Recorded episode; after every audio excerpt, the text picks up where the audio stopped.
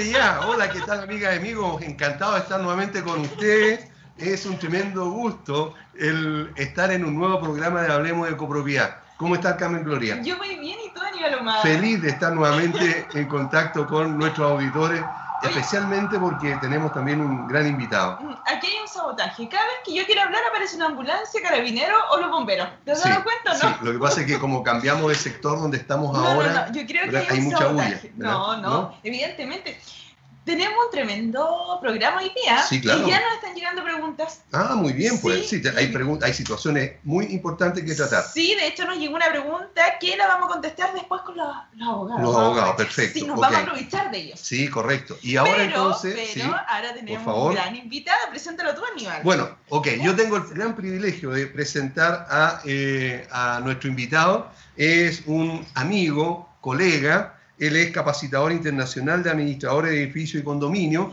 es administrador también y es el administrador más conocido en el mundo y por supuesto más apreciado, el administrador más apreciado por otros colegas de todo el mundo. ¿Cómo estás, Pepe? Qué gusto de saludarte. Muy buenas tardes, muchas gracias, Aníbal, eh, muchas gracias por vuestras cariñosas palabras.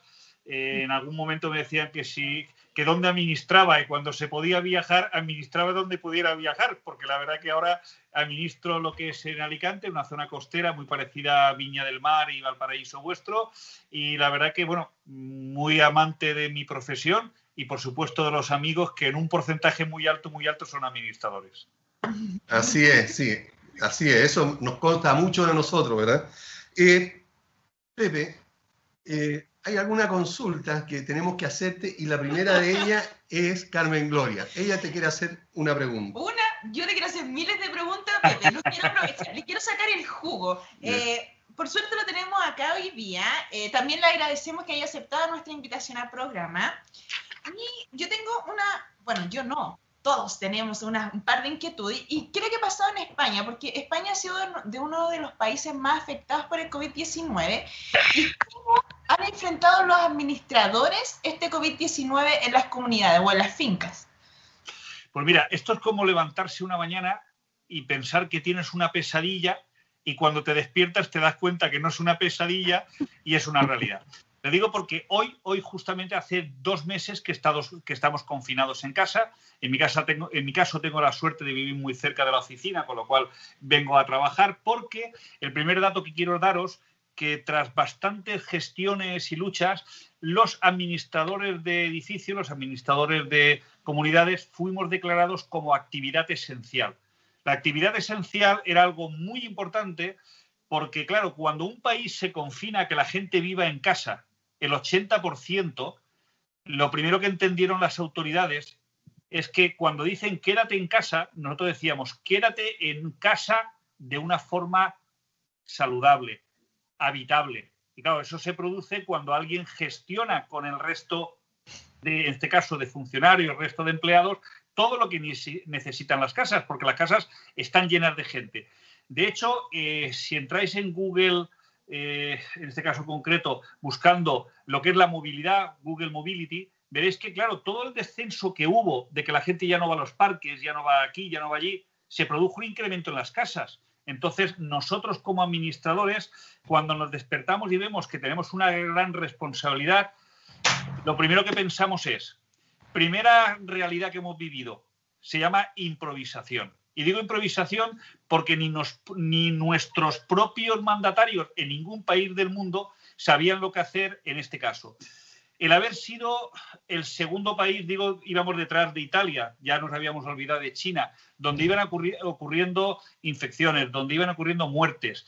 Llegar a ser el segundo país en el mundo, en este caso concreto, por número de infectados. Ahora ya nos ha superado Rusia, nos ha superado eh, eh, Reino, Unido y, por supuesto, Estados Unidos, claro, nos producía una reacción negativa decir, ¿qué estamos haciendo mal?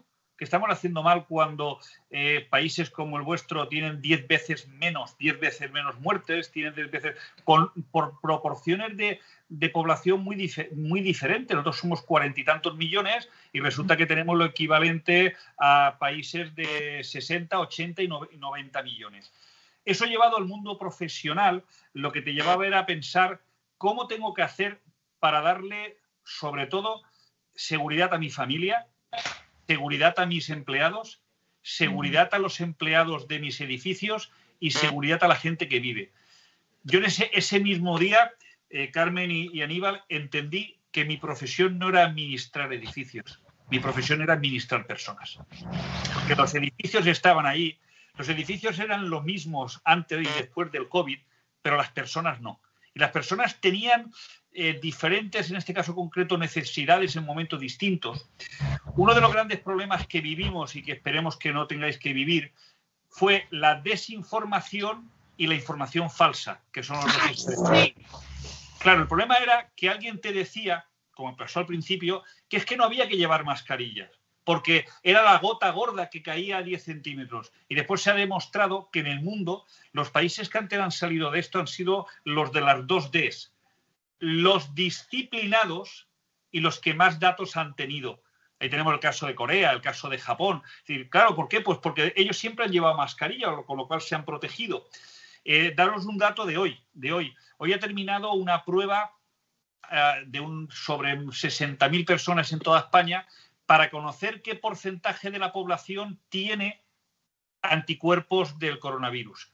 Claro, ha dado una media de un 5%, con lo cual somos pocos los españoles que nos hemos contaminado y tenemos muchas posibilidades de contaminarnos, aunque realmente los que al final han ido a hospitales y los que han fallecido son muchísimo menos. No sé si con eso he podido contestar un poco, pero ese es la, el resumen de la vida de un administrador. ¿Cómo se administra personas? Dándoles cariño. Y es lo mismo concepto que yo creo cuando alguien pregunta cómo cómo sientes o qué se define por estar enamorado. Me lo llevo al, ámbito, en este caso concreto, profesional. Y es que estar enamorado es cuando haces feliz a la persona de la que estás enamorado. En este caso concreto, yo te diría, estar enamorado de tus clientes es estar enamorado de darle felicidad. Y te voy a contar un caso que no olvidaré nunca en la vida, nunca en la vida. Cuando el día 14 justamente del mes de marzo repartimos, porque además otra de las cosas que hemos sufrido es que todas las leyes en España del coronavirus están saliendo sábados y domingos, con lo cual nos tenemos que llevar a casa los, los aparatos para comunicarle a la gente los sábados y los domingos lo que ocurre, porque empieza el lunes y como no se lo hayas dicho el sábado y domingo no saben lo que tienen que hacer. Lo que no olvidaré nunca en la vida es que pusimos que a nuestros mayores, a la gente vulnerable, nos ofrecimos de ir a hacerle la compra, ir a llevarle lo que precisara, lo que necesitara, porque ellos no podían salir. Un señor nos escribió en WhatsApp pidiéndonos, por favor, si le podíamos comprar unas zanahorias, unos tomates, unos tal. Se lo compramos, se lo llevamos y el WhatsApp es para ponerte a llorar. el hombre decía, es lo mejor que me ha ocurrido en mi vida, no sé cómo lo olvidaré nunca lo que habéis hecho por nosotros. Eso justamente es cuidar personas. Saber quiénes son en un momento determinado vulnerables y ayudarles en lo que le haga falta. Ahí es donde está el administrador. Wow, muy buena. Si necesitas ir, anda nomás, Pepe, no hay problema. No, no, no te preocupes. No, Bueno, esto eh, eh, se, condice mucho con lo que eh, sucedió en Sixa, en, Bogotá, en, en octubre, en noviembre, eh, cuando precisamente eh, se habló acerca del el cambio que ha habido de lo que tú estás señalando, que más que administrar edificios, hay que administrar, digamos, personas. Y eso está, eh, se condice con, con, tu experiencia, digamos, que acabas de, comentar. Y que acá en Chile, lamentablemente, no se está dando. Y esperemos que con esta conversación eh, los administradores ahí chilenos empiecen a tomar esto en cuenta. Muchas veces, y lamentablemente lo he escuchado de administradoras, que a veces llama a un trabajador preguntando por algo porque tiene miedo y la respuesta que han sido chuta, que nada, que vaya a molestar a otro. Mm, yo encuentro que esa no es la respuesta que debiese dar un administrador. En el fondo todos somos humanos, todos tenemos sentimientos, todos tenemos, e incluso a veces también necesitamos que nos escuchen. Yo creo que es muy importante empezar a aprender a escuchar el otro. Quizás son barbaridades para nosotros, son cosas que deberían saberlas, pero qué importante sobre todo hoy en día escuchar al otro. Eh, Carmen, sobre todo fíjate que de las pocas llamadas que estamos teniendo en esta época, en estas fechas, porque evidentemente la gente trata de ser consciente y ser tolerante, yo te diría que el 90% de los que llaman es para ser escuchados, no necesitan nada, lo que tienen es soledad. Y lo que le queda al final es poder llamar a su administrador para tenerlo 15 minutos contándole algo que al fin y al cabo para ti puede ser intrascendente, pero para él es muy importante porque es su vida y es su vida que está en riesgo y quiere hablar con alguien para que le diga, si en este caso concreto le dé su opinión. Porque fíjate que los edificios tienen tres tipos de problemas que no cambiarán nunca en la vida, los arquitectónicos, los económicos y los sociales. Los arquitectónicos los solucionamos con tecnología. Los, en este caso concreto, los económicos, si hay dinero, no hay problema. Los sociales son el peso más grande de un administrador en convivir con la gente, en este caso concreto. Yo aquí invito a todos a que hagamos el ejercicio de cuando alguien nos llama, no, porque generalmente uno pregunta cómo estás, es como lo clásico, ¿cómo estás? Pero también cómo estás y cómo está tu familia o los tuyos. Yo creo que eh, iniciar una conversación preguntando por los otros también puede llevar a una buena faceta al administrador, que se vea un administrador quizá un poco más social, un poco más carismático o más empático, que es lo que falta. Tengo una, una amiga que me decía un día, y creo que tiene toda la razón y ahora lo estoy viviendo. Dice, Pepe, cuando tú te cruzas con alguien, tú sabes si quiere hablar contigo no en función de lo que te dice. Porque si te cruces y ya empieza diciéndote adiós, adiós, adiós, es que tiene pocas ganas de hablar contigo. Pero si te dice hola, ¿qué tal? Es que tiene mucha ganas de hablar contigo. Y es el mismo cruce de personas. Sí, tienes toda la razón. Eh, según tu visión, Pepe, eh, ¿crees que las administraciones deberán hacer algunos cambios en la forma de administrar comunidades desde ahora en adelante? Totalmente. Mira, yo, yo soy de los que sostengo que muchas de las cosas que van a ocurrir, que le vamos a echar la culpa al coronavirus, al COVID, no es cierto. Lo único que ha hecho el COVID es acelerar el proceso, no es que lo haya creado. Y digo acelerar el proceso porque nosotros, por ejemplo, que llevamos dos años haciendo muchísimo tipo de medidas para conseguir los números de celular de móvil de la gente, para poder comunicarnos con WhatsApp, lo que hemos notado ahora es que la gente es muy fácil en un segundo comunicarle a 12.000 personas algo que antes necesitaban de un sobre que no quieren tocar ahora, de una carta que no quieren abrir, de una persona que no quiere llevarla, de una persona que no quiere retirarla. Con lo cual, ese COVID lo que ha hecho ha sido acelerar un proceso, un proceso en la comunicación. Es decir, hoy las personas mayores, incluso las que están confinadas, yo con mi padre que llevo dos meses sin verlo físicamente, me comunico a través de WhatsApp. Tengo que es la única forma que tengo. Entonces, claro, tengo al resto de personas donde puedo comunicarme, en este caso concreto, por WhatsApp. Pero además, ¿por qué? Pues porque se va a automatizar muchas cosas.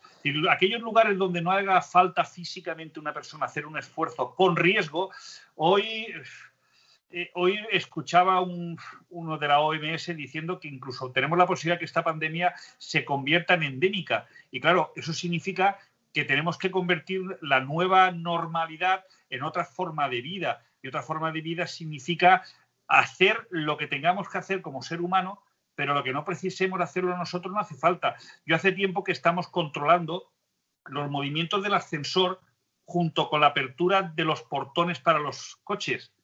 ¿Para mm. qué? Para yo saber cuánta gente sale por bajo, sale por la planta de en medio y ahora es cuando más lo estoy utilizando porque la gente, por ejemplo, en un ascensor tiene que viajar solo uno, no tienen que viajar tres juntos. Entonces trato de ver un poco cómo puedo hacerlo para que el portón esté más tiempo abierto sin tener problemas de seguridad y la gente salga. Y nos tenemos que habituar a una nueva normalidad donde, por desgracia, el contacto humano no va a ser físico en la cercanía, sino va a ser de otra forma en la lejanía. Y eso no significa que seamos menos cariñosos y menos latinos, algo que a lo mejor los no latinos no lo entienden, pero nosotros la verdad es que siempre hemos tenido muchísima, nuestro, eh, nuestra distancia mínima siempre ha sido muy mínima, porque hemos entendido que es una cortesía, no una descortesía. Ahora, en lo que está relacionado con eh, la asistencia del administrador a las reuniones, a las asambleas, a estar presente en caso eh, para la revisión, el chequeo de los edificios. Eh, ¿Crees tú que eso debe continuar de la misma forma o también puede haber algún cambio al respecto? Pues te voy, a, te voy, a, contar la primera experiencia. La primera experiencia que tiene relación con nosotros y que han empezado los peritos de las compañías de seguros en estos dos meses ha habido rotura de agua, ha habido incendios, ha habido de todo. Los peritos de seguros, por recomendaciones sanitarias, no están visitando lo que es los edificios.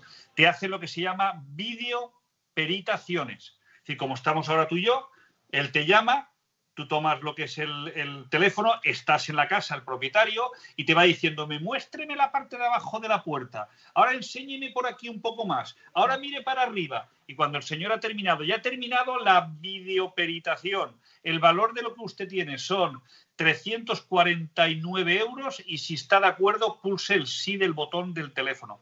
Eso llévatelo a nuestra, a nuestra oficio. Nuestro oficio significa que yo tengo, por ejemplo, un edificio con muchos problemas de entrada de agua y el problema que tengo es que no me dejan entrar dentro y es evidente, la gente tiene miedo. Con lo cual necesito, la mujer me ha mandado esta mañana un vídeo de lo que hay o no hay, pero donde más se va a notar con toda, con toda seguridad son en las reuniones, las asambleas. ¿Por qué? Pues porque, por ejemplo, en España se, se supone que hasta el mes de septiembre, octubre no va a poder haber reuniones de más de 10 o 50 personas el 90% de mis asambleas las realizo entre julio y agosto.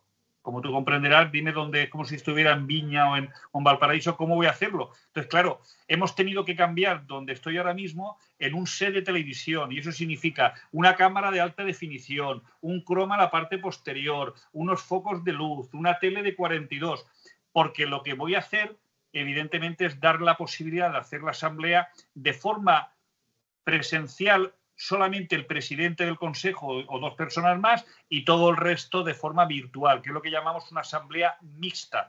Y con ese sistema la gente va a seguir en contacto, va a seguir teniendo todos sus derechos, pero no se va a arriesgar, porque una persona mayor con riesgo de vulnerabilidad no va a querer asistir a una asamblea, porque para él supone un riesgo muy alto. Para eso ustedes ya tienen eh, la estructura legal para ejecutar ese ¿no? No, te ah, cuento. Te cuento, a ver, ahora mismo eh, solamente en Cataluña que tienen un código civil, una ley catalana, que en este caso concreto les habilita ya para hacerlo, conozco también el caso de, Colombia, pero tanto en Italia como en España la ley no habla nada de virtualidad, habla de personas. Lo que pasa es que el otro día, con un magistrado del Tribunal Supremo, que compartimos los dos una, ponencia, eh, yo hablaba de la parte técnica, él hablaba de la parte legal, y a la conclusión que llegamos, Aníbal y Carmen, es a momentos, en este caso concreto, excepcionales, medidas excepcionales. Porque ¿cuál es la solución? Es decir, lo que estamos esperando en España, como en Italia, es que salga un decreto un día por la mañana que diga que, como han hecho en Cataluña, con una línea que se habilitan las reuniones virtuales de tal y tal. Fíjate, lo han hecho para las sociedades anónimas y sin embargo se les ha olvidado, porque en España las, los edificios, las comunidades no tenemos personalidad jurídica, si no hubiéramos entrado, porque todas las personalidades jurídicas pueden hacerlo, hubiéramos entrado en ese párrafo. Tienen que hacerlo, lo mismo que ahora mismo hay una problemática muy grande, muy grande, muy grande, porque ya hay calor, ya son 30 grados y las piscinas están cerradas y nadie sabe ni cuándo ni cómo se van a abrir, porque las medidas, en este caso higiénicas, son muy difíciles. Pepe, ¿cómo lo, están haciendo hoy en día el administrador, valga la redundancia, para administrar ese edificio que está con coronavirus y que tiene un infectado o más infectado? Vale, primero empezamos por la ley de protección de datos, donde en el momento que tú conoces que hay un infectado, el primer derecho del infectado es a no ser eh, reconocido, en este caso que la gente no sepa quién es, por el rechazo que puede efectuar a él o a su familia. Pero eso no significa que no tengas que tomar unas medidas estrictas. Nosotros aquí tenemos una, tenemos además dos tipos de normativa que nos afecta directamente. En ese edificio, Carmen, hay una persona o varias personas trabajando. Con lo cual, en un entorno laboral, cuando se produce un contagio, esa persona tiene que extremar las medidas con sus EPIs, que las EPIs, en este caso concreto, los equipos de protección individual. Tienes que darle más equipos todavía. Tengo por ahí la típica careta, cosas de este tipo, todo lo que hay. Y tiene que extremar eh, la limpieza, por supuesto, la distancia, eh, tiene que hacer muchas cosas, pero es sorprendente que la gente vaya y después vea, vaya agarrada a lo que es a la manilla para no, no sube por el ascensor, pero sube agarrada a la manilla de, la, de la escalera. No tiene ningún sentido. Después tenemos, por ejemplo, los ascensores que estamos aconsejando a la gente cómo pulsar los botones. Me sorprendió el otro día un, un amigo japonés que lo que ha estado en Chile como ahí también con nosotros, eh, George, que nos mandaba eh, les venden como dos tarrinas, en una de ellas hay como algodones, que es con lo que tú clicas, y en el otro es para, para guardar los que ya están utilizados. Que, y lo pensé, dije, qué lógico, ¿no? Porque claro, es de un solo uso y lo tiro. De lo que te contaba era en el ámbito laboral, pero después está en el ámbito de las personas. Lo que hacemos en ese momento es tenemos como 20 o 30 tipos de carteles que colocamos en los edificios en función de la situación. El que lo colocamos el día 14 era, como te he dicho antes, la gente vulnerable para ayudarle, para decirles que las zonas comunes estaban cerradas, para decirle, por favor, cómo entrar, salir, subir, bajar, basura de todo ese tipo.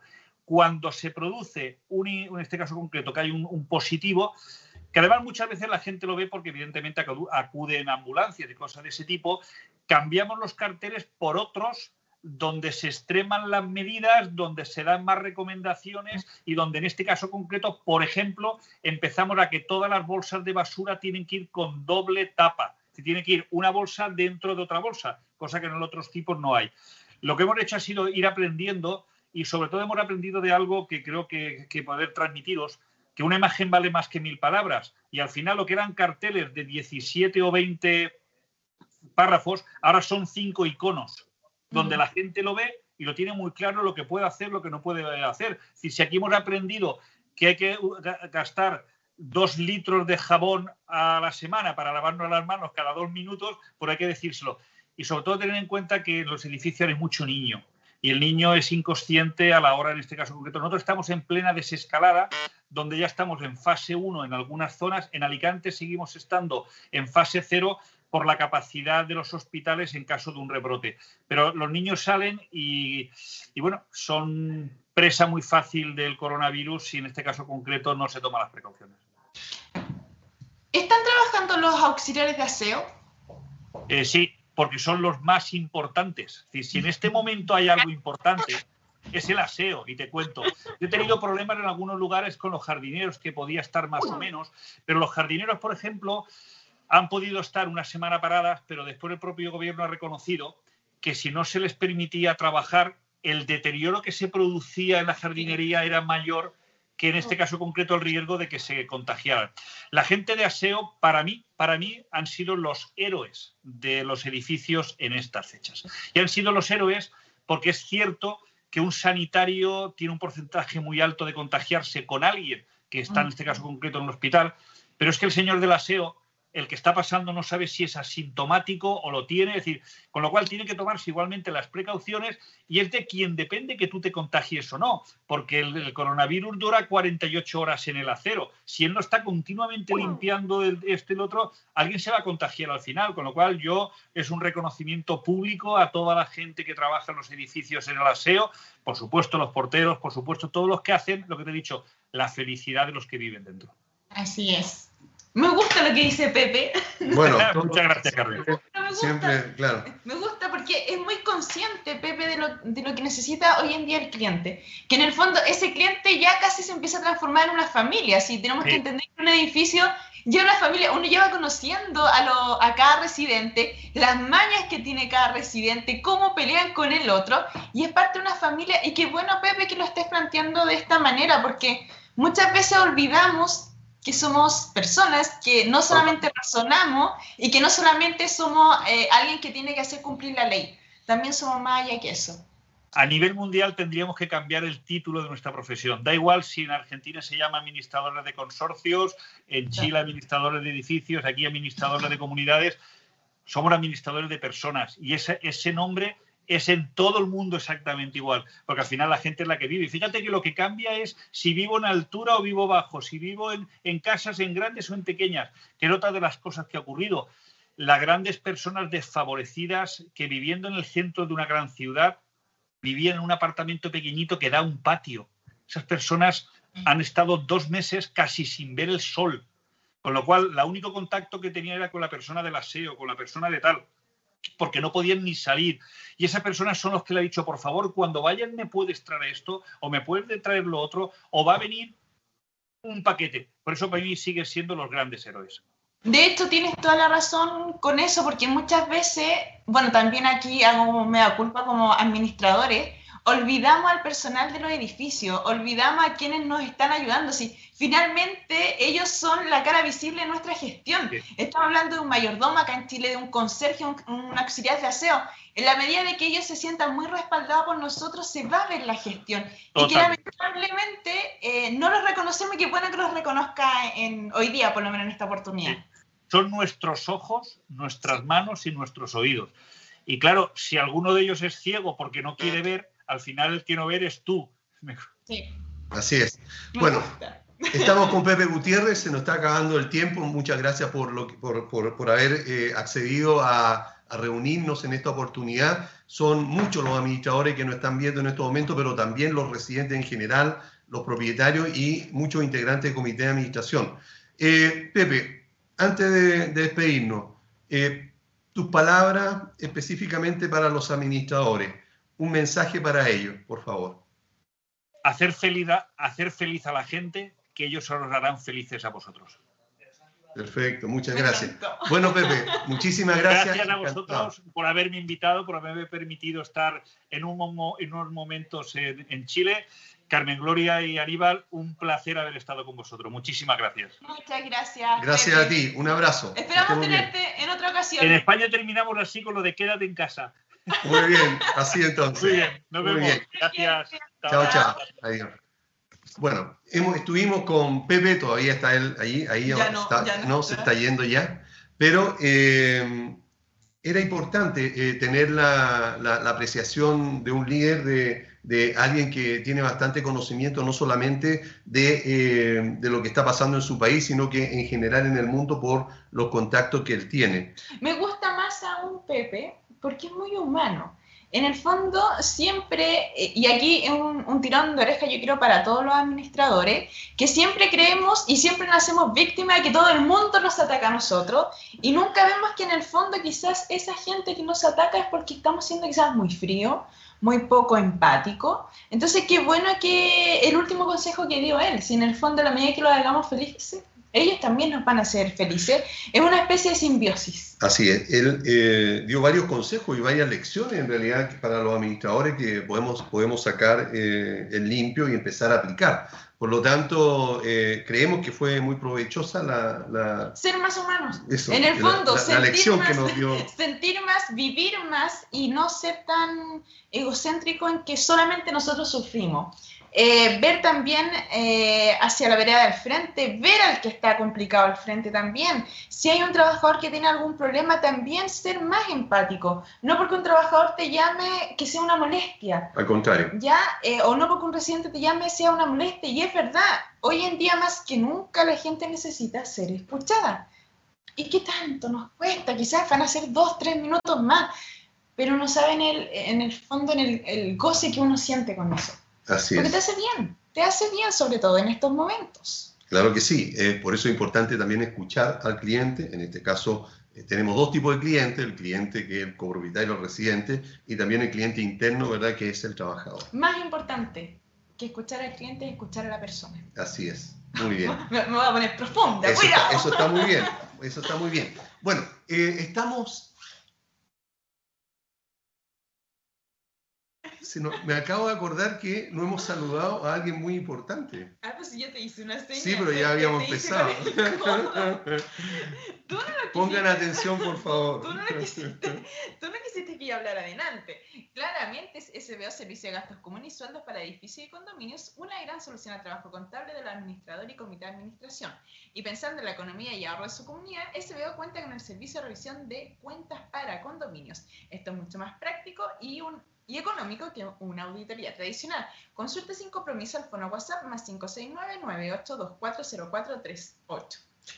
Muy bien, excelente. Eh, Pepe Gutiérrez dijo algo que es sumamente importante y no solamente para eh, que lo escuchemos los administradores, sino que en general eh, los integrantes del comité de administración. Los tres grandes problemas que tiene una, una administración, digamos, o los tres grandes bloques o características. Yo creo que más administración, vuelvo a insistir, son los problemas que hay en los condominios. En los condominios. No, no, no, Perfecto. no, no pasa por un tema de que yo administre y tengo estos problemas y el residente no los va a ver. Son los problemas que hay siempre. Así es. ¿Y cuáles son? ¿Te acuerdas? Sí, evidentemente tenemos los problemas que son sociales, que es más, básicamente por convivencia, tenemos los otros problemas que tienen que ver con la arquitectura, que sería cómo está construido el edificio, y el otro que son temas económicos. Así Mira, es, si yo aprendo muy rápido. Muy bien. Claro, y él decía que los dos, que los dos digamos, tanto el arquitectónico como el, el- económico, tiene forma de solucionar sin mayor problema, pero el que, el que, donde hay que trabajar más o el que más pudiera complicar al, al mi- a la misma,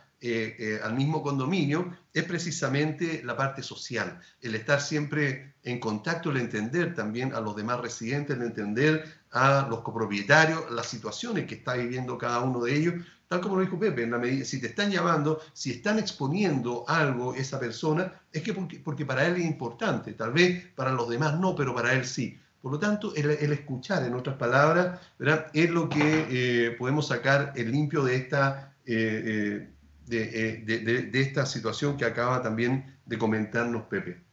Escuchar y buscar soluciones. Yo creo que eso es como lo que tenemos que empezar a hacer, más que empezar a discutir, empezar a decir quién tiene la razón y todo el tema. Ayer vi por ahí en Facebook un médico, que- un médico en un matinal que se, está, se quebraba, se puso a llorar en ese aspecto. Generalmente los médicos tienen una, un, un- un carácter mucho más rígido, más objetivo, Mm. por, por- bueno, su, su enseñanza ha sido así. Pero él se quebraba y se ponía a llorar porque, claro, efectivamente la gente se dedica a pelear más que a buscar soluciones.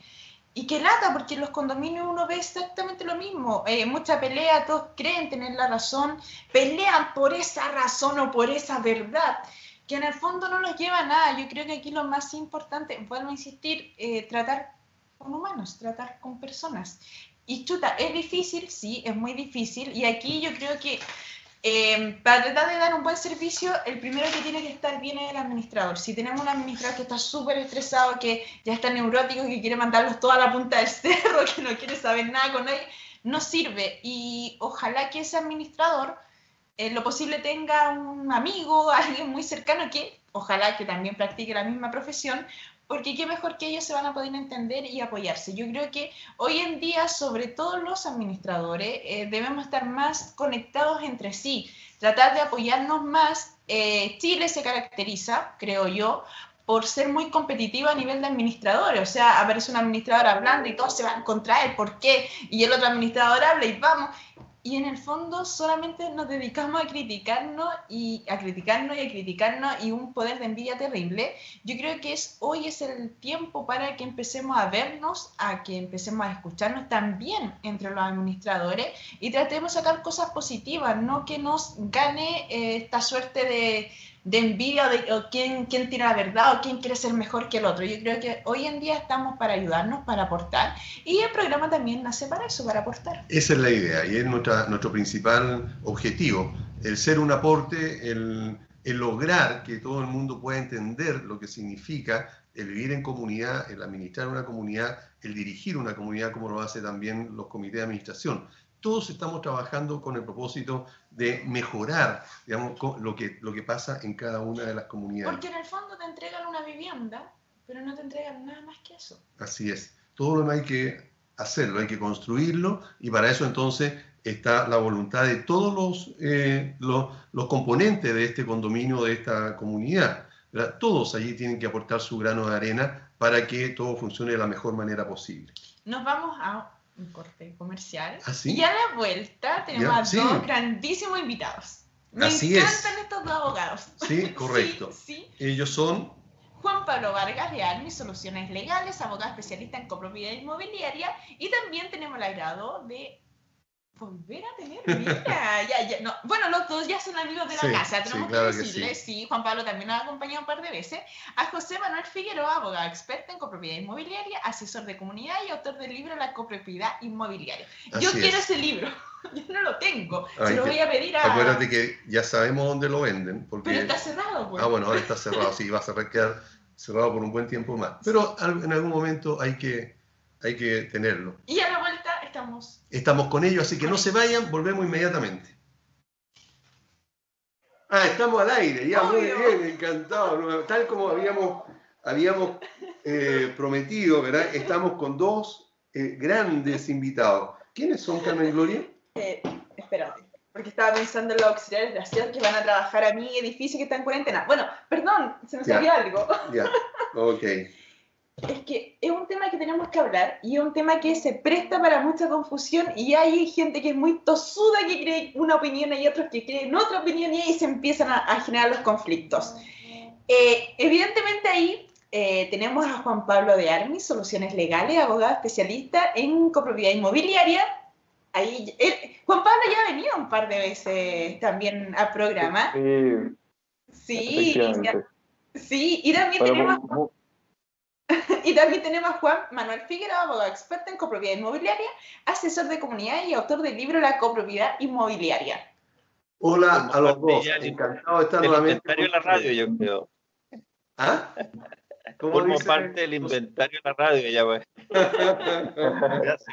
Oye, muchas gracias por, la invitación, Aníbal, Carmen, y como, como les decía fuera de pantalla o del audio, eh, un honor también compartir el espacio con José Manuel, un prócer de la copropiedad, así que encantadísimo de poder participar y con ustedes también, por supuesto, de nuevo.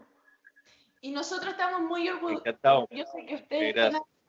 ¿Sí? ¿José Manuel? No, le estaba dando las gracias, Juan Pablo. Muchas gracias. Para mí también es una, en agrado compartir aquí. Siempre pueden tener opiniones y eh, pueden ser coincidentes o distintas y eso enriquece tanto el programa como a uno como profesional. Así que encantado. Sí, lo mismo iba a decir que para nosotros nos enorgullece que estén ustedes dos. También hemos tenido ya más participantes. Eh, hace un tiempo atrás tuvimos eh, a Luis Vallejo a, través de un gremio, bueno, Aníbal también pertenece a un gremio. Entonces, ¿cuál es la, idea del programa? Que en el fondo todos los actores puedan participar, puedan dar sus opiniones y lo más probable es que en algunas veces encontremos puntos de acuerdo y otras veces que no. Y eso va a depender, en el fondo enriquece eh, todo lo que está pasando hoy en día. Aníbal tiene una pregunta ahí que, que, que nos mandó por WhatsApp. Sí, Vamos, a entrar inmediatamente en materia eh, por algo que está sucediendo eh, ahora en, nuestro país, especialmente en el área metropolitana. Estamos complicados porque a contar de mañana en la noche vamos a tener eh, cuarentena total en el, en el, área metropolitana. Y una de las situaciones que se está dando es que la ley, o digamos la autoridad, ha señalado a través de la comisaría virtual que precisamente los permisos de, o salvoconducto para los trabajadores de los edificios, específicamente los conserjes, eh, hay que ir a sacarlo directamente, en este caso el representante legal, a una comisaría y ya no a través del, eh, del portal este comisaría virtual. Ahora, escuchamos anoche a un, eh, al comisario de la, de la comisaría virtual señalando que no era necesario ir a sacar este permiso eh, a la comisaría porque bastaba con un certificado del empleador, en este caso del administrador, hacia, hacia cada uno de los trabajadores y anduviera aportando eso más el carnet de identidad. Pero ahí nos encontramos con otras situaciones también que podrían eh, acarrear alguna confusión. De acuerdo a, esta, a, lo que hemos, a lo que estoy relatando ahora, ¿cuál es la opinión de ustedes como profesionales, especialmente en el área de la copropiedad, al respecto? Le doy la palabra a quien quiera empezar. Sí, a, mí me gustaría comentar el tema eh, del instructivo. Eh, claro, hay, una discordancia entre lo que indica la comisaría virtual, en donde se hace presente que las personas que quieran sacarles el conducto deben asistir en el fondo a una comisaría, y lo que establece un instructivo para permisos de desplazamiento que fue instruido por el Ministerio de Salud y que indica expresamente, se lo, voy a leer a, los que nos están escuchando, que se considerará como permiso válido que autorizará el desplazamiento la credencial institucional, pública o privada, o documento institucional que acredite su calidad de trabajador del rubro específico que se indica a continuación, siempre con su respectiva cédula nacional de identidad. Y luego el instructivo hace presente que los que podrían portar esta documentación serían conserjes y funcionarios de seguridad, ya sea de edificios, condominios y otro tipo de propiedades. O sea, tenemos en el fondo un instructivo para permisos de desplazamiento en donde se hace presente que los trabajadores que sean conserjes funcionarios de seguridad de edificios eh, pueden, en el fondo, desplazarse portando una credencial institucional pública o privada o un documento institucional que acredite la calidad del trabajador que trabaja en ese rubro específico. Entonces, en ese sentido, lo que me parece a mí es que hay un, problema de información. Eh, ayer eh, salió este tema en la televisión y se planteó, de hecho, se, criticó a algunas empresas o, hicieron una alusión en, la televisión como que las empresas no le estaban informando esto a los trabajadores. Eh, pero, pero la verdad es que si, si el, mismo, el mismo sitio web de la comisaría virtual no está indicando que, que, existe esta posibilidad, por supuesto que la información se desordena y eh, se terminan generando estos adoptamientos en las comisarías con gente buscando eh, salvoconductos que en realidad no son necesarios, ya porque el instructivo al menos del Ministerio de Salud indica que se puede hacer directamente con un certificado. Gracias. José Manuel.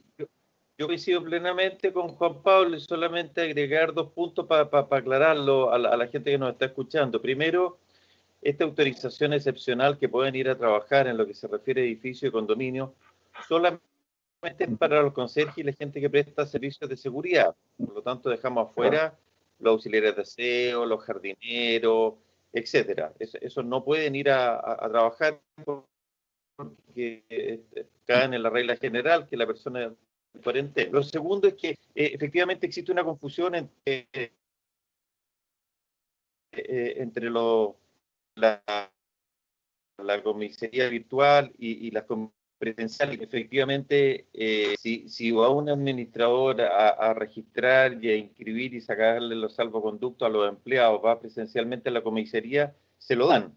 Si no fuera necesario, no se lo, no se lo darían, digamos. Entonces, eh, aquí finalmente caemos lo que siempre pasa en el criterio del, funcionario eh, fiscalizador que, que, para en la calle al, empleado. Eh, sin duda que es más seguro, para mi gusto, andar con un salvoconducto o un permiso temporal que andar solamente con el contrato, con un certificado del, administrador. Pero creo que ambos sistemas son, son válidos, pero para mí es más seguro el salvoconducto, pero, pero ahí caemos lo que es el criterio del, del fiscalizador, digamos.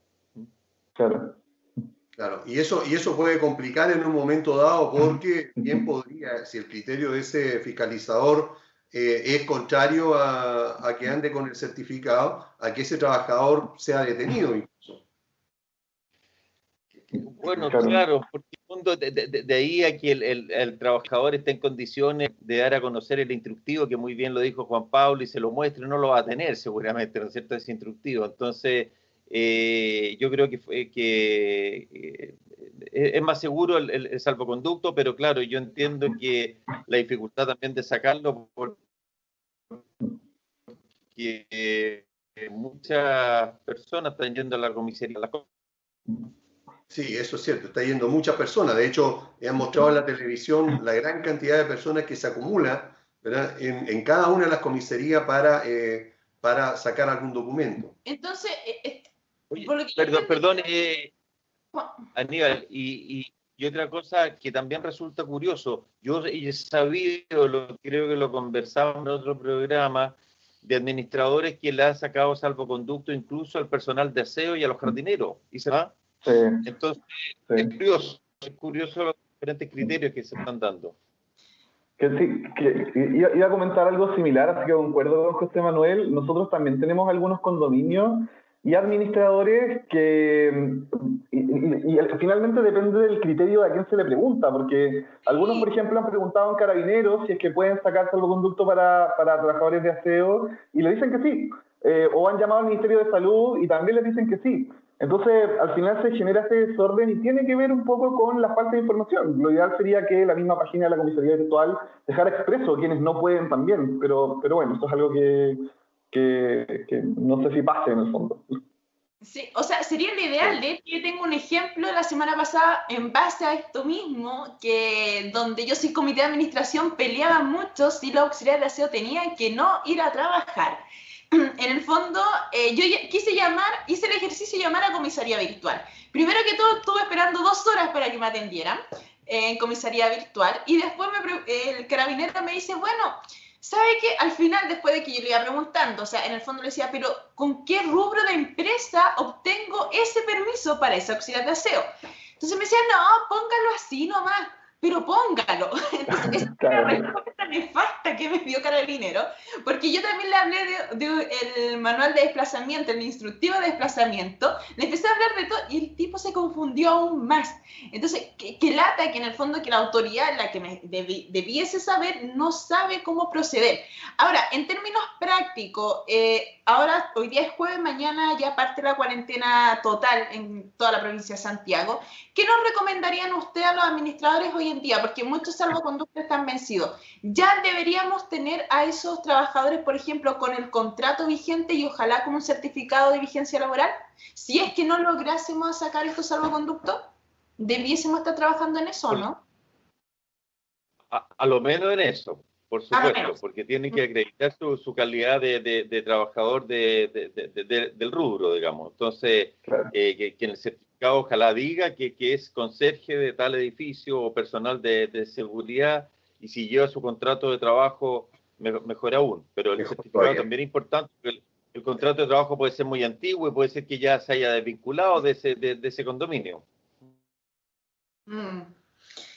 Bien. Bueno, bueno, tenemos eh, varios temas que hablar. Eh, por ahí nos invitamos para hablar sobre la nueva ley de copropiedad. Y yo quiero introducir este tema con una pregunta que nos está llegando de un auditor. Se las voy a leer textual la pregunta. Dice, buenos días, estimado, les quería consultar algo.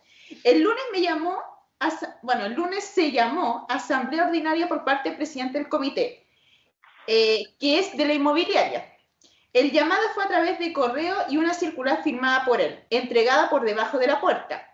También se avisó por todas las redes sociales del condominio, pero la administradora dice que no es válido este llamado, ya que la ley dice que tiene que ser eh, personalmente o por carta certificada.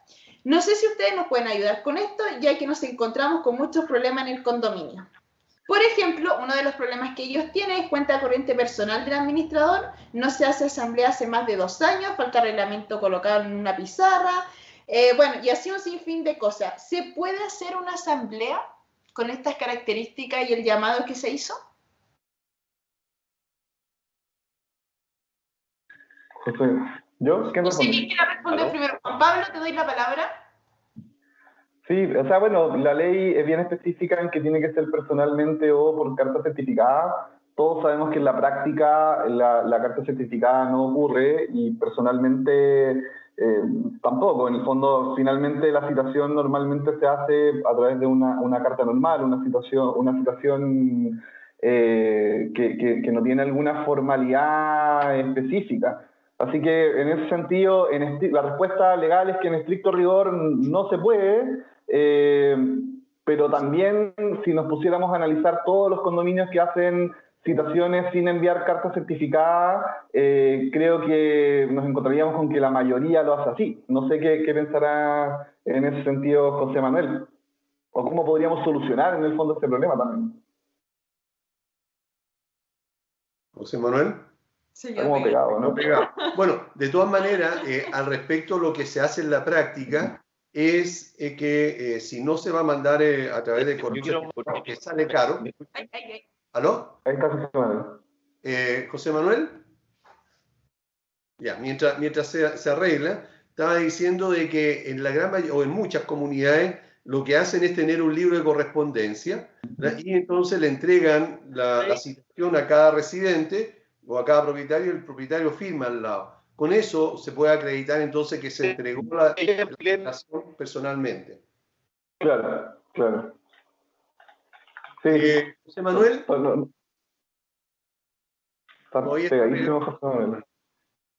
Sí, bueno, lamentablemente, Aníbal, la, el, nuevo proyecto de ley, que quizás es un tema que, que alcanzamos a ver hoy día, eh, bueno, el, Sí, sí, el, eh, el, proyecto de ley lamentablemente tampoco cambia mucho en este sentido. Eh, también dice que la notificación debe ser eh, realizada personalmente o, o por carta certificada. Ahora, claro, establece este tema del correo electrónico que, que, que da un margen mayor como para, para realizar notificaciones, pero al menos en, términos físicos eh, se mantiene la figura anterior. Lo que, tú, lo que tú comentas, Juan Pablo... no? Ahora... José Manuel. Ahí se ahora sí. Eh, bueno, no sé, eh, Internet en esta época está totalmente saturado, así que eh, perdonen la desconexión. Oye, yo quería ampliar un poco la pregunta en cuanto, que me la han preguntado mucho esta, semana respecto a las famosas asambleas. Eh, efectivamente, como dice Juan Pablo, la ley es bien clara que las asambleas deben citarse personalmente o por correo certificado y la ley que está en el Congreso actualmente lo está ampliando la posibilidad que sea incluso por correo electrónico, pero ese, proyecto todavía no está aprobado. Eso por una parte. Respecto a las asambleas virtuales, la verdad que eh, a mi entender esas no son posibles de realizar porque la ley es bien clara que debe hacerse en el mismo edificio, en forma física, y tanto es que los propietarios deben concurrir personalmente eh, o debidamente representados, tienen que firmar una lista de asistencia, etcétera. Yo creo que sería interesante, dado lo que ha pasado, eh, la posibilidad que este proyecto amplíe la, alternativa de que las asambleas se hagan virtuales, porque hay, muchas plataformas, incluso hasta juntas de accionistas se están haciendo mediante este método, así que creo que sería interesante hacerlo. Eh, sí, de todas maneras es lo que esperamos. Ahora, eh, ¿qué dice exactamente el proyecto de ley? Sobre eh, las asambleas, sobre la periodicidad, eh, qué tipos de asamblea pueden haber, el quórum que establecen para cada una de ellas. ¿Quién responde? Hay muchas. Oye, yo, tengo un par, de, un par de comentarios con el tema de las asambleas en el proyecto. Eh, ayer, de hecho, estuve en, el, en la Comisión de Vivienda de la Cámara de Diputados planteando algunos temas bien específicos, eh, lo que le, planteamos a, la comisión fue eh, norma, problema y, una recomendación. Y en el caso de las asambleas, eh, son, son, tres tipos de asambleas en el, en el, proyecto de ley, que hay que aclarar, como dice José Manuel, que todavía no está aprobado. una asamblea ordinaria, una extraordinaria de mayoría absoluta y una extraordinaria de mayoría reforzada. La ordinaria tiene los, mismos fines que la ordinaria actual, la de mayoría absoluta, eh, también los mismos fines que la asamblea extraordinaria actual, eh, y los de mayoría reforzada son principalmente los, que en, la ley actual entenderíamos como eh, aquellas asambleas extraordinarias en donde hay, por ejemplo, modificación de derechos en el reglamento de copropiedad u otros temas un poco más complejos. Eh, nosotros vislumbramos algunos problemas en el proyecto de ley. Por ejemplo, la Asamblea Ordinaria eh, se indica que para la Constitución el quórum necesario es de, voy a decirlo textual, quienes concurran o debiendo representar al menos el 33% de los derechos en el condominio.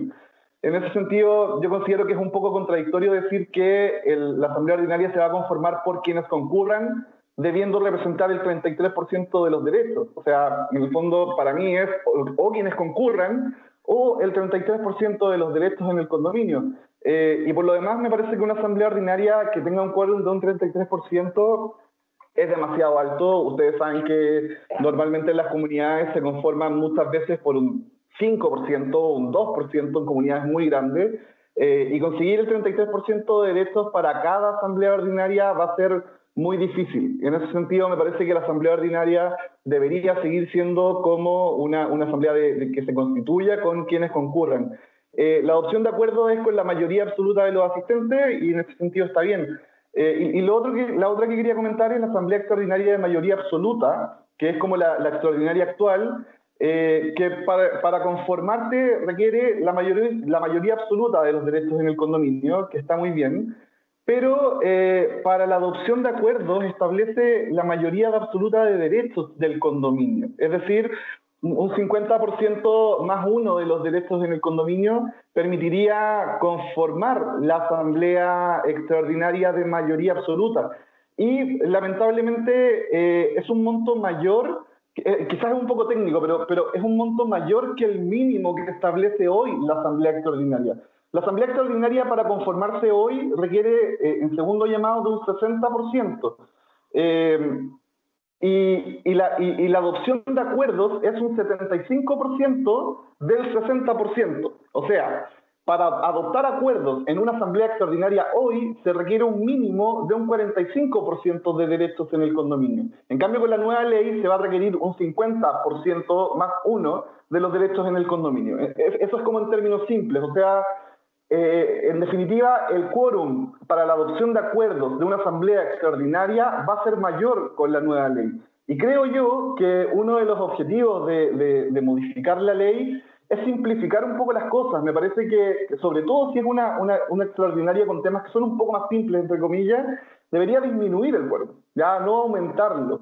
Eh, nosotros ayer propusimos que el quórum fuera, el quórum de adopción de acuerdos fuera de un 75% de derechos asistentes. Eh, y eso, eso, en general. La, siguiente asamblea es la, extraordinaria de mayoría reforzada, que establece un 66% para la conformación y un 66% para la adopción de acuerdos, que a mí me parece bastante bien porque disminuye el quórum establecido actualmente como para estos temas un poco más complejos.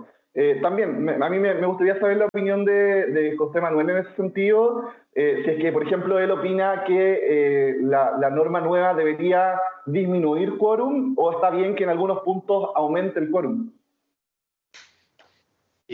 mira, yo sigo plenamente con, contigo. yo creo que la dificultad de obtener los lo, quórum eh, es muy alto, eh, eh, es, difícil reunirlo. Y en este caso, la Asamblea Ordinaria, en vez de disminuirlo, lo, eleva, tal como lo dijiste tú, porque actualmente una Asamblea Ordinaria se hace con los que asistan en la práctica, porque el primer y segundo llamado se hace con una media hora de diferencia a lo menos, y se hace con los que asistan. O sea, una persona puede constituir una asamblea. Actualmente ahora lo vamos a subir a, a, un tercio de los derechos, o sea, el 33% tiene que estar por lo menos para constituir la, asamblea. Me parece que es muy, alto. Ahora, eh, eh, la mayoría reforzada de la asamblea extraordinaria me parece bien, porque son temas bien importantes. Me parece que los dos tercios eh, que, que, han sido tan famosos, los dos tercios, ¿no es cierto? El 66% me parece que está bien, pero para la asamblea extraordinaria, la mayoría, que la, la otra situación, tal como dice Juan Pablo, también se estaría en cierta medida elevando porque aquí, si bien es cierto, no se distingue entre primera y segunda citación, que me parece bien, porque esto de estar llamando una vez, otra vez, como que uno no termina nunca de hacer la, asamblea. Eh, y mucha gente siempre espera el segundo llamado. Pero sacando la cuenta, tal como dijo Juan Pablo, el, el, la, en la asamblea actual, una asamblea extraordinaria, se puede tomar los acuerdos con el 45%, en cambio aquí sube a 50%. Entonces, la verdad que yo, yo, yo estoy de acuerdo en, en, que deberá bajar y no subir. Ahora, respecto a la asamblea, no sé si lo iba a mover o no, a mí me preocupa también otro tema del proyecto. Estas se llaman asambleas de copropietarios, ¿ah? no son asambleas de arrendatarios. Yo también he sido arrendatario, o sea, no tengo nada en contra de los arrendatarios y arrendatarios que son, son un 7 pero, pero en definitiva, cuando estamos hablando de una asamblea de copropietarios, significa que quien tiene el derecho y la obligación de ese el propietario le da un poder al arrendatario o un está perfecto, eso, lo permite la, actual ley. Bien, se, se, quedó pegado. Vamos. Sí. No, no, eh, facultad de representar ¡Ay, ¿Me, escucha, o no? Eh, sí. José Manuel, para resolver, para resolver el problema, nos vamos a ir a un corte comercial. Bueno, ya, volvemos. Bien, ya estamos de vuelta con el programa Hablemos de Copropiedad y estamos conversando con Juan Pablo Vargas de eh, Armis Soluciones Legales. Él, es abogado especialista en copropiedad inmobiliaria y también con José Manuel Figueroa, abogado, experto en copropiedad inmobiliaria, asesor de comunidades y autor del libro La copropiedad inmobiliaria. Habíamos quedado eh, en que estábamos eh, conversando estábamos conversando con José Manuel Figueroa y él nos estaba comentando eh, sobre algo y quedó ahí medio congelado. Por lo tanto, le damos la palabra a José Manuel para que continúe desarrollando su, idea.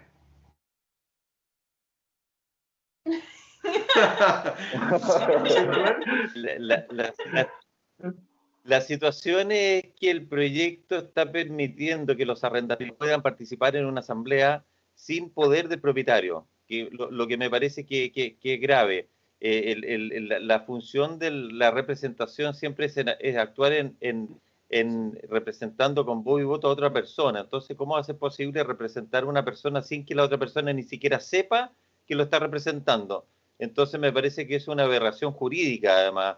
Eh, tiene que haber un, un, mandato o un poder dado especialmente o en forma general para que lo represente la Asamblea. E, ese era el comentario nomás. ¿Mm? Perfecto. Ok, y eso en realidad nos damos cuenta de que pudiera ser muy complejo eh, para la misma relación dentro de la comunidad encontrarse con este tipo de situaciones en una, en una asamblea misma, en que van a haber propietarios y arrendatarios estamos todos luchando para que haya armonía, para que haya una mejor eh, convivencia dentro de las comunidades, pero tal vez esto pudiera significar alguna situación adversa a esta, eh, al, propósito que tiene precisamente la Asamblea, que es tomar ciertos acuerdos, ¿verdad? ¿Cómo lo, toman los accionistas? Cuando hay una, una, junta de accionistas en una empresa, en una sociedad anónima, no van van solamente ellos y no algún representante o, alguien o algún usuario del, del, servicio que ellos puedan estar prestando como empresa. Y, de, todas formas, eh, si nos ponemos a analizar situaciones prácticas, por ejemplo, podría ser podríamos ver situaciones peligrosas en donde, no sé, una, asamblea compuesta por muchos arrendatarios, por ejemplo, decida comprar eh, las mejores cámaras de vigilancia que son carísimas y algunos de esos arrendatarios se van a ir en dos meses más, por ejemplo, y la deuda va a quedar finalmente para los copropietarios. O sea, desde un punto de vista económico, de, las decisiones que se pueden tomar sin tener una representación real, eh, me parece que es un poco complejo, así que comparto en ese sentido la postura de, de José Manuel. Además que en este caso sería una, una, una especie de representación retroactiva, porque operaría, eh, la representación operaría como de pleno derecho, operaría, el, arrendatario tendría la facultad inmediatamente de eh, representar al copropietario en la asamblea, incluso aunque el contrato sea anterior a la dictación del, del, proyecto de ley. Entonces, me parece aún más complejo. Creo, comparto en ese sentido la postura de José Manuel.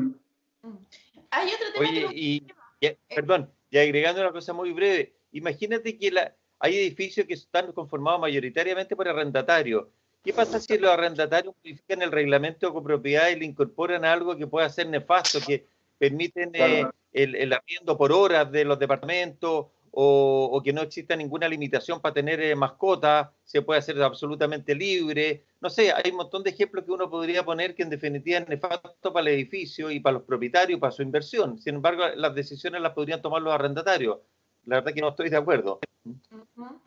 Chicos,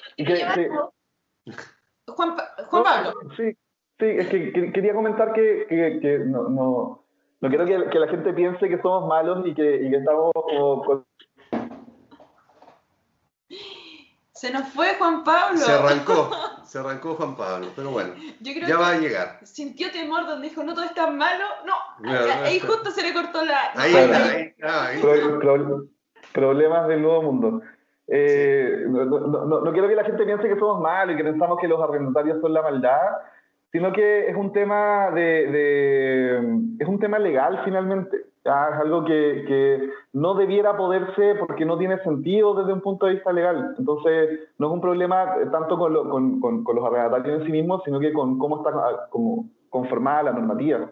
Eso un tema, chico, que los quiero llevar y que también ha sido, bueno, lo, lo comentaba hace un par de semanas atrás, sobre esta modificación de la ley sobre no cortar el suministro eléctrico a las comunidades durante el tiempo de que dure el COVID-19 o esta pandemia. ¿Qué opinan ustedes respecto a esta modificación de ley?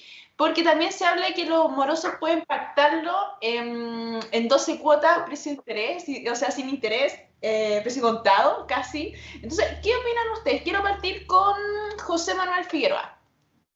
Eh, Carmen Gloria, mira, eh, aclaremos primero que ese es otro proyecto de ley, para, que no nos confundamos. El, proyecto que estábamos recién pensando que modifica toda la ley de copropiedad y deroga la ley 19.537, es un proyecto que ya está bastante avanzado porque fue aprobado por el Senado y ahora eh, llegó de nuevo al Senado porque obviamente hubo modificaciones respecto al Senado. O sea, es un proyecto que ya lleva dos años y medio. El otro proyecto que salió ahora hace, hace debe tener un mes, con suerte, es un proyecto tal como tú señalas, eh, del, diputado Winters, eh, que, señala de que eh, la facultad del corte, el suministro eléctrico que tienen los administradores, que es la herramienta más importante para efectuar el cobro de los gastos comunes, se suspenda durante el, el, estado de excepción, el estado de catástrofe, pero lo más grave creo que no solamente es eso, sino que dice que la deuda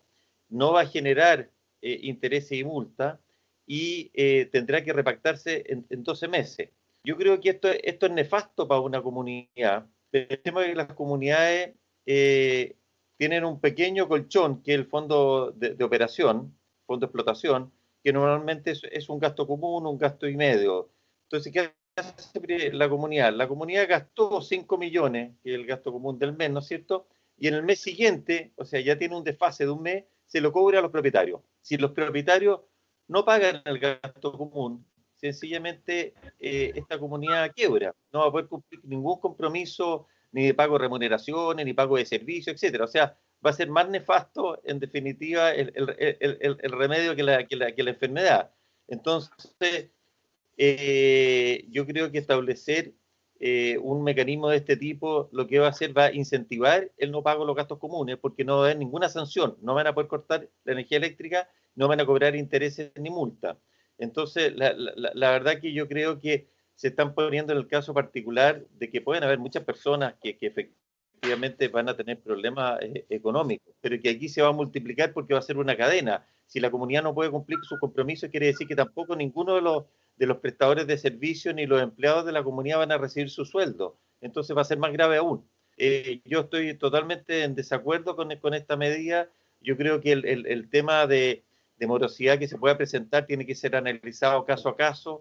Cada caso particular tendrá un tratamiento, habrá que ver la conducta que ha tenido el, propietario moroso eh, hacia atrás y, según eso llegar a algún acuerdo de pago con, él.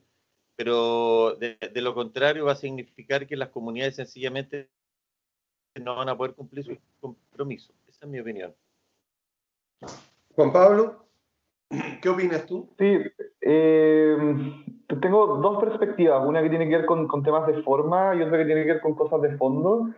Eh, el, proyecto de ley tiene algunos problemas de forma, habla, por ejemplo, quizás no sea tan relevante, pero es importante para, efectos prácticos, habla de un consejo, el consejo ya, ya no existe, es el comité de administración, y, y algo que a mí me parece un poco complejo es que indica que el, monto, la morosidad puede prorratearse en los gastos comunes de los 12 meses siguientes a la fecha del levantamiento del estado de catástrofe. El concepto de prorrateo, aunque no está así eh, indicado en la ley de copropiedad o, tampoco en el proyecto, podríamos entenderlo como una distribución proporcional entre distintas personas. Eh, también podría entenderse como una repactación, ya como, como mi morosidad se repacta en 12 meses.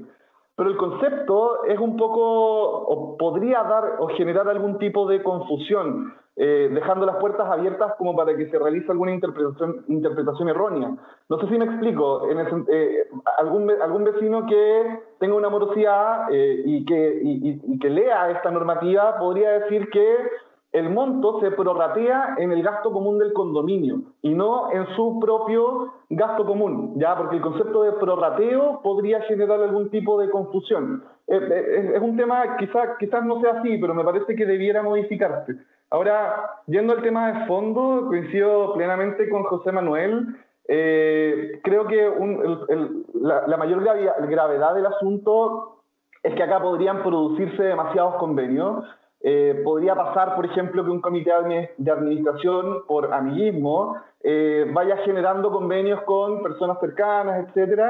Eh, y además, este, este artículo funcionaría, en caso de ser aprobado, durante todo el periodo que dure el estado de catástrofe. ¿Y cuánto tiempo va a durar el estado de catástrofe? ¿qué pasa si, si la comunidad se queda sin fondos y no es capaz de eh, mantener los ascensores o generar eh, certificaciones de gas, por ejemplo, o, no pagarle a sus trabajadores, como dice José Manuel. Y en ese sentido, eh, me parece que la comunidad perdería el gran, la, gran herramienta que posee para generar el, el, cobro del gasto común o de la morosidad quedándole solo alguna vía judicial, que todos sabemos que es efectiva, pero es muy lenta, eh, implica costos para la comunidad y finalmente tampoco va a ser tan viable durante el estado de catástrofe en que los tribunales están funcionando muy lentos si es que están funcionando. Así que eh, comparto con la postura, a mí me parece que una, una, una, una un artículo, una, postura de, de estas características solo sería viable si hubiere algún tipo de contraprestación para la comunidad. Por ejemplo, si es que, mm, no sé, hubiera algún tipo de subvención, algún tipo de recuperación de IVA, como lo planteaba otra vez el Vallejo, o algo que la comunidad pudiera usar como para enfrentar los tiempos de crisis en el fondo. Pero si le quitamos la herramienta de gasto común, lo dejamos al arbitrio de la administración, me parece que, eso va a generar perjuicios de todas maneras. Eh, además, los requisitos para configurar un convenio son muy poco objetivos, o sea, es el que tenga morosidad. Ya podría, eh, por último, ser, por ejemplo, aquellos que demuestren que tengan alguna disminución en sus ingresos de acuerdo a los últimos 12 meses o que tengan un, una carta de despido, un finiquito. Eh, también, por ejemplo, podría darse la situación, según como está indicado en el artículo, que se hagan convenios sobre convenios. Entonces, podría hacer un convenio, tres meses después hacer otro y así. Entonces, creo que o, a la norma le falta desarrollo como para especificar mucho más en qué situaciones se puede dar, o directamente es algo que debería eh, eh, no, no, no, no, darse curso por la gravedad y por los perjuicios que podría generar en la comunidad. Y en este caso concuerdo contigo, porque en el fondo eh, yo lo puedo decir como administradora y también como miembro de un comité de administración hoy en día. Eh, para mí lo más sensato es que cada comunidad defina cómo va a tratar el tema de los morosos. Por ejemplo, nosotros hoy en día como comité estamos definiendo eh, los casos a caso, estamos evaluando, porque claro, muchas veces tenemos morosos que se repiten y que ya es costumbre de ellos ser morosos y cada tres meses vamos cortando suministro eléctrico, pero hay gente que de verdad está muy complicada con el tema del COVID-19. De hecho, ya algunos residentes nos han enviado planes de pago que ojalá se los puedan aceptar y ellos mismos incluso han puesto como requisito a sí mismos presentar un finiquito, presentar algún documento de que efectivamente ellos están pasando por un problema económico a raíz del COVID-19. En relación a eso, bueno, hay varios temas sobre la ley y también sobre el tema del corte de no energía eléctrica. Y para eso también quiero recordar algo eh, que vamos a tener con Edipro. ¿Ya? Y yo acabo de ver a través de una red social que también va a estar Juan Pablo Vargas, en el panel de expertos de Edipro y esto se va a transmitir, bueno, todos los que se quieran inscribir eh, a través de edipro.cl y va a estar el día martes 19 de mayo Ah, hay cuatro personas que están en ese panel. ¿Cuáles son, por favor? Aquí tenemos a Juan Pablo Vargas, eh, vamos a tener también al diputado mm, Gonzalo Winter, sí. Vamos a tener eh, por ahí también al cofundador de Dipro. Ah, muy bien. Eh, y eso. ¿Y quién más? ¿Y, quién, más va a estar? ¿Y quién les habla? Carmen Gloria. ¿Y quién les habla? También vamos a estar en ese panel. Muy bien. Para que nos puedan ahí, em, en el fondo se puedan inscribir, toda la gente se inscriba en edipro.cl. Vamos a profundizar más este tema porque también vamos a tener ahí a quien, bueno, está decidiendo hoy en día estos temas. Hay Aníbal, ¿quieres hacer una consulta? dos, dos situaciones, aprovechando que hay dos de los, de los futuros panelistas de este, de esta, de este programa. No de los futuros, ya es. O sea, sí, claro, eh, el día 19, eh, consultarle al diputado Winter si efectivamente cumplió con su compromiso de congelar esta, esta, esta propuesta, esta modificación a la ley, ¿verdad? hasta un nuevo aviso debido a que eh, le pusimos hace unos días atrás, conversamos con él. Por lo tanto, hay un compromiso formal de congelarlo. Yo no sé si tú tuviste oportunidad, Juan Pablo, ayer de fijarte, si, porque esto se trató en la Cámara, estaba en tabla para la Cámara. Claro, lo que pasa es que no, no, no pudimos tratar mucho el tema porque la comisión se trataba de la modificación de la ley de copropiedad, específicamente, del proyecto. Eh, Así que no, no, no, no pudimos plantearlo. Pero ojo que, que la, la, comisión ya aprobó el artículo y pasa a votación en sala. Así que. Ayer pasaba. Ayer pasaba, pero. no, tengo más antecedentes. Me mandó un, un, WhatsApp en la mañana eh, el diputado Winter señalando que se, se comprometía a congelarlo, porque por, por, por, por la parte administrativa. o sea, está, espérate, para que quede claro, Aníbal Humada eh, eh, en este caso, eh, Gonzalo Winter se comprometió contigo a congelarlo. Así es. Digamos nombre, ¿contra quién se comprometió?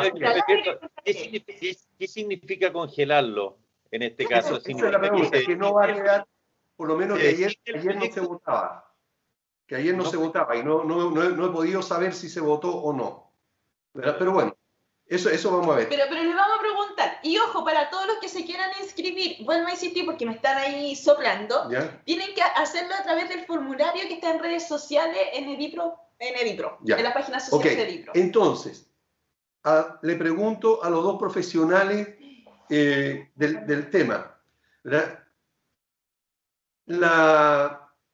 la modificación que quiere hacer el diputado Winter en cuanto en cuanto al corte de luz, ¿ustedes lo consideran positivo o negativo?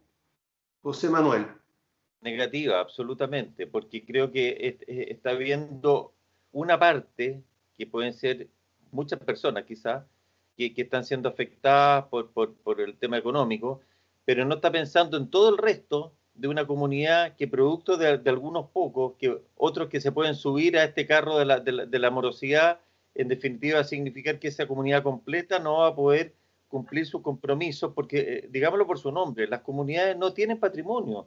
Las comunidades con suerte tienen un fondo operacional que lo ocupan todos los meses y tienen un fondo de reserva que también es un mes, un mes y medio de gastos comunes. Por lo tanto, no, están en condiciones de afrontar una morosidad eh, que, que, pueda durar tres o seis meses y, y si son muchos copropietarios los que se suman a la morosidad. Ok, Gracias. Eh, que la solución no va por ahí. ¿La solución por dónde iría eh, José, Manuel? ¿Qué crees tú? Yo creo que la solución va en que el comité tenga la flexibilidad de analizar caso a caso una persona que realmente justifica que sus entradas disminuyeron y tiene un finiquito en, la mano eh, y que no pudo acceder al seguro de cesantía, etcétera. Se le pueden dar las pautas de, al, al comité el mismo comité puede dictar las pautas, quiénes pueden repactar y en qué condiciones y según la disponibilidad de fondos, porque si la, comunidad tiene eh, una holgura de, de, qué sé yo, de 3 millones, bueno, va a poder disponer de esos 3 millones, no va a poder disponer más, porque si no, ¿qué va a significar? Va a tener que pedirle una cuota extraordinaria al resto de la comunidad, lo que resulta también bastante injusto, ¿no es cierto? Entonces yo creo que esto debe ser analizado caso a caso por el comité. Ok, Juan Pablo. Sí, a mí, yo comparto la postura, a mí me parece negativo. Eh, el informe de la comisión decía que eh, esto era una situación espejo de la suspensión de corte de servicios básicos de las personas.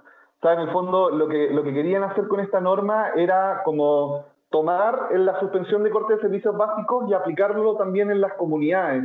El problema es que la suspensión del corte de servicios básicos, el que se puede ver afectado en esa situación es la empresa que suministra el servicio básico, que es una empresa que, como dice José Manuel, tiene un patrimonio eh, o, una entidad pública, pero en, el caso de las comunidades, si es que no se produce el pago del gasto común, el único que se ve afectado es la comunidad y por tanto la misma persona que paga el gasto común o que no está pagando el gasto común.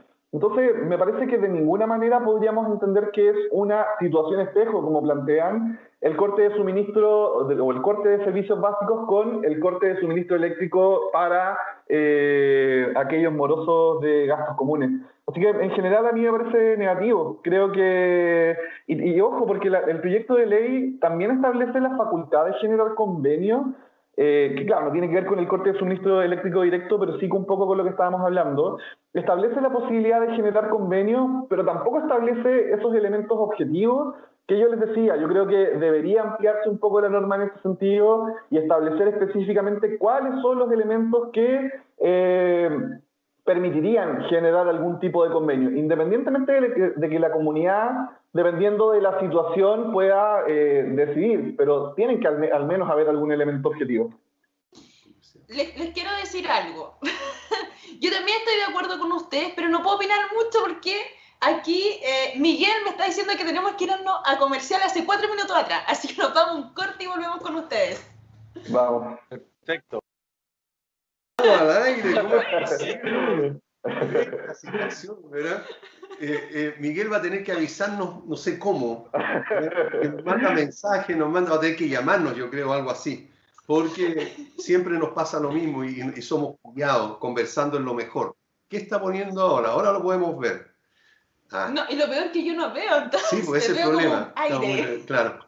Bueno, estamos al aire y tal como, eh, como estábamos conversando, eh, tenemos que hacer un pequeño saludo para continuar entonces eh, con el tema. Sí, porque si no, nuestro se va a acabar el programa. Nuestro oficiador no nos va a seguir auspiciando. Y es SBO, Servicio de Gastos Comunes y Sueldos para Edificios y Condominios, una gran solución al trabajo contable de los administradores y comité de administración. Y pensando en la economía y ahorro de su comunidad, SBO cuenta con el servicio de revisión de cuentas para condominios. Esto es mucho más práctico y económico que una auditoría tradicional. ¿Dónde lo pueden encontrar? En el fono WhatsApp más 569-98240438. Y vamos de frente con otra consulta que tenemos, chicos, para que podamos em, revisar qué es, lo que, qué es lo que pasa si la gente no, no está pagando en el fondo. ¿Cuál sería la situación legal de un condominio que no pueda pagar sus compromisos? Entiéndase compromisos, por ejemplo, remuneraciones, servicios de básico, mantenciones y reparaciones. Eh, es, grave la situación porque eh, una comunidad que no puede cumplir sus compromisos, distingamos los, los tipos de compromisos. Tal como decía Aníbal, yo creo que se quedó corto los compromisos con las remuneraciones e imposiciones del personal, yo creo que va entre el 50 al 70% de una comunidad. Por lo tanto, si, si, no pagan las remuneraciones ni las cotizaciones previsionales, eh, primero el administrador se puede ver expuesto a que sea eh, eh, procesado con, con, cárcel, con detención, porque es un delito no pagar las imposiciones. por, por otra parte, se va a ver expuesto a la comunidad también a un juicio laboral por parte de los trabajadores eh, y, los juicios laborales finalmente se, salen caros, digamos, porque le, van a cursar multas por parte de la inspección del trabajo. O sea, al, final, en la parte de, remuneración, le va a salir más caro el remedio que la enfermedad. Y en lo que se refiere a la prestación de servicio, yo eh, muchas veces he visto los contratos, por ejemplo, de ascensores, de mantenciones de bomba, etcétera, que dan un plazo de gracia de 30 o 60 días para pagar la factura y si no se pagan esas facturas, sencillamente suspenden el servicio. Por lo tanto, se van a quedar sin servicio de, de, de, mantenciones de equipo, de, ascensores, del sistema de, caldera, eh, portón automático, etcétera, y tampoco se van a quedar con... con y, y si esto le sumamos que si llega a haber una emergencia, que hay que echar mano al fondo de reserva, algo que se, se, se rompió, se, eh, un ascensor que, que, quedó paralizado y hay que cambiar la tarjeta, etcétera, no va a tener los fondos, porque se supone que ya se ha comido todos los fondos antes de llegar a la situación que yo estoy señalando. Entonces, la, la, verdad que creo que eh, es, nefasto para una comunidad que no tiene fines de lucro, no podemos compararla con una empresa eh, de, de, electricidad o de, o de gas donde obviamente, bueno, son, son empresas que tienen espalda. Las comunidades no tienen espalda. Entonces, eh, en definitiva, esto va a significar, para sacar adelante una comunidad que llegue a esa, a esa situación, que, lo, que los comuneros que sí pagan y que han hecho un esfuerzo por pagar, le van a tener que pedir una cuota extraordinaria para pagar más todavía, para no caer en, en, en esa mora. Esa, esa, es la respuesta. Juan Pablo. Sí, yo no tengo mucho más que añadir de lo que plantea José Manuel. Eh, Obviamente la comunidad va a tener efectos con problemas laborales, demandas laborales, multas de la dirección del trabajo. Eh, eventualmente podrían, por ejemplo, si no tienen dinero como para mantener algunos espacios comunes, como una piscina, eh, podrían tener daños permanentes eh, en sus espacios comunes a futuro podríamos, no sé, tener algún tipo de accidente en, un ascensor, por ejemplo, y en ese caso los que se podrían, los que podrían ser perseguidos legalmente serían incluso los residentes que no están pagando los gastos comunes, eh, que es una, uno de los artículos que establece la ley de copropiedad vigente. Entonces, creo que, que, finalmente no es positivo para nadie. No, y, creo que los efectos no, no, tan solo son legales, sino que también son prácticos. ¿no? Podríamos eh, dejar de lado la salubridad del condominio, podríamos dejar de lado la seguridad del condominio. Eh, yo no veo beneficios por ninguna parte, creo que los afectados, y ese, ese es como la, el, el, el, mal chiste, es que los afectados de la, de la ausencia de pago son los que no pagan, o sea, son, es la misma comunidad, son los mismos residentes, así que eh, es un disparo en el pie. Creo que de todas maneras es, algo negativo para la comunidad. Eh, chicos, ya nos falta poquitos minutos para estar terminando el programa. Se nos pasó súper rápido, ya la hora y media con ustedes. Y quiero que nos dejen algún, algunas palabras cada uno de ustedes y quiero partir con José Manuel. A ver, yo, yo, yo quiero referirme eh, al, proyecto de ley que, que, Juan Pablo estaba ahí trabajando en, en, eh, la comisión de, de, la Cámara de Diputados. Eh, la verdad que el, el, proyecto da, tal como lo dijiste hace un rato atrás, para muchos programas, pero hay, hay, hay dos temas que, que, que, me inquietan a mí y que, si es posible, hacer llegar estas observaciones al, al Congreso. Uno es que se le está estableciendo al administrador muchas obligaciones adicionales, lo que sin duda va, a significar quizás que los honorarios de los administradores van a subir porque van a necesitar más capacitación y, y, y, tener un equipo mayor de gente, pero se le está estableciendo la obligación de que tiene que hacer un balance de ingreso y egreso. Entonces yo no sé si eso significa que va a tener que llevar una contabilidad completa en circunstancias que la comunidad no tiene fines de lucro y no tiene ingresos adicionales, salvo excepcional, algunos arriendos de espacio, pero no es lo normal. Esa es la primera inquietud. Y la segunda inquietud que eh, la, ley establece que eh, aquí se deroga este proyecto, deroga la ley de copropiedad y dice que la nueva ley eh, que se dicte va, a regir a las comunidades que, habían sido acogidas a la antigua ley de, de, venta por piso y también a la ley de copropiedad inmobiliaria 19.537, pero no establece un mecanismo transitorio eh, como, como el actual artículo 49 que establece que, dado que hay derechos adquiridos establecidos en el reglamento de copropiedad, esos derechos se mantienen inalterables. Entonces, yo, yo, yo me planteo, ¿qué pasa con un reglamento de copropiedad antiguo que, que establece un régimen de gastos comunes eh, eh, distinto o establece los derechos de uso y goce exclusivos dados en el mismo reglamento de copropiedad? Si esos reglamentos van a quedar totalmente derogados, ¿en qué situación van a quedar? Porque actualmente los reglamentos de copropiedad eh, dictados bajo la legislación anterior se entienden eh, que cuando eh, dice relación a un derecho adquirido se mantienen vigentes en esas cuatro materias del artículo 49, pero esto no lo establece este, este, este, este nuevo proyecto. Entonces yo me temo que ahí se van a crear muchas dificultades y no sé en qué va a terminar finalmente. Esas son dos, dos materias que me interesa tirarlas por el momento. Y después algún día las vamos a tener conversar en el programa más profundamente. Juan Pablo, gracias, Manuel. Juan Pablo. Eh, bueno, yo, yo, creo que el, el proyecto es, es, es positivo, el estamos hablando del proyecto de ley de modificación de, de, la ley de copropiedad, es positivo en el sentido de ordenar un poco la ley de copropiedad, de ajustarse a los estándares actuales, como son, no sé, el, código laboral, por ejemplo, eh, o, o, el de insolvencia y quiebra, que, que tienen una estructura un poco más ordenada y empiezan a eh, también establecer ciertas cosas que se ajusten a los nuevos tiempos, como, eh, notificaciones por correo electrónico, entre otros. Pero al mismo tiempo, sobre todo considerando que se le dio, se le dio urgencia ahora al proyecto, creo que, tiene muchas falencias también. Y que espero que esas falencias puedan ser revisadas, porque eh, lo que pasa con la copropiedad es que la normativa genera impacto en, en, en la vida de los residentes.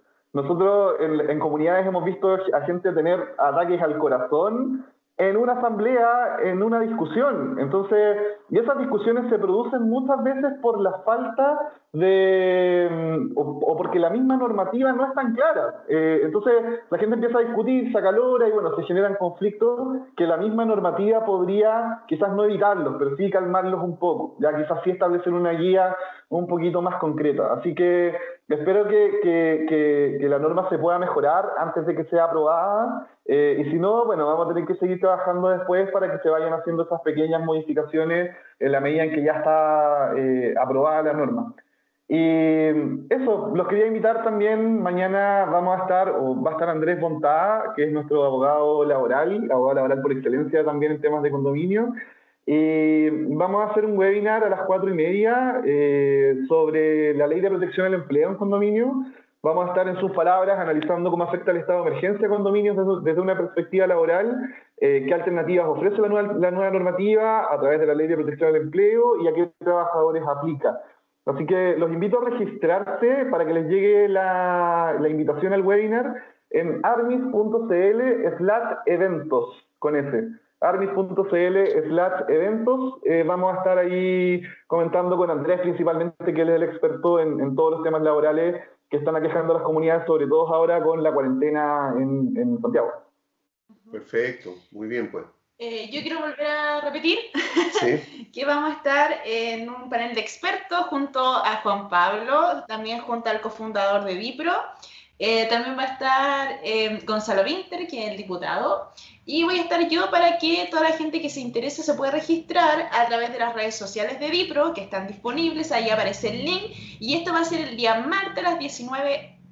Sí, no, el día martes 19 a las 20 horas. Perfecto, todos invitados entonces. Estamos pasando todos los datos. Sí, ok. Bueno, para terminar, queremos dar las gracias a Juan Pablo Varga de la empresa Armis Soluciones Legales. Él es abogado especialista en copropiedad inmobiliaria. También le damos las gracias a José Manuel Figueroa, abogado experto en copropiedad inmobiliaria, asesor de comunidades y autor del libro La copropiedad inmobiliaria. Así que muchísimas gracias a ustedes, amigos, por haber, eh, haber participado con nosotros en el programa. Muchas gracias también a todos los auditores, a todos los que nos están viendo por eh, ponernos atención. Cada día estamos subiendo más nuestra, eh, digamos, las personas que nos, ven y nos escuchan. Por lo tanto, muchísimas gracias por eso.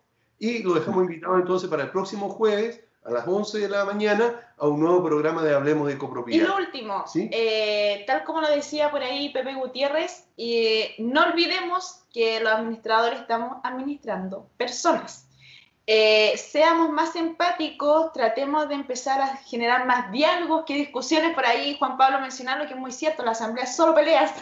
Entonces, eh, yo, me quiero quedar con lo que dijo en este caso Pepe Gutiérrez, el administrador más conocido de, a nivel mundial. Y es verdad, estaban en varios cambios en temas de cómo se está administrando y uno de los cambios más importantes, creo yo, es el administrar personas y no inmuebles.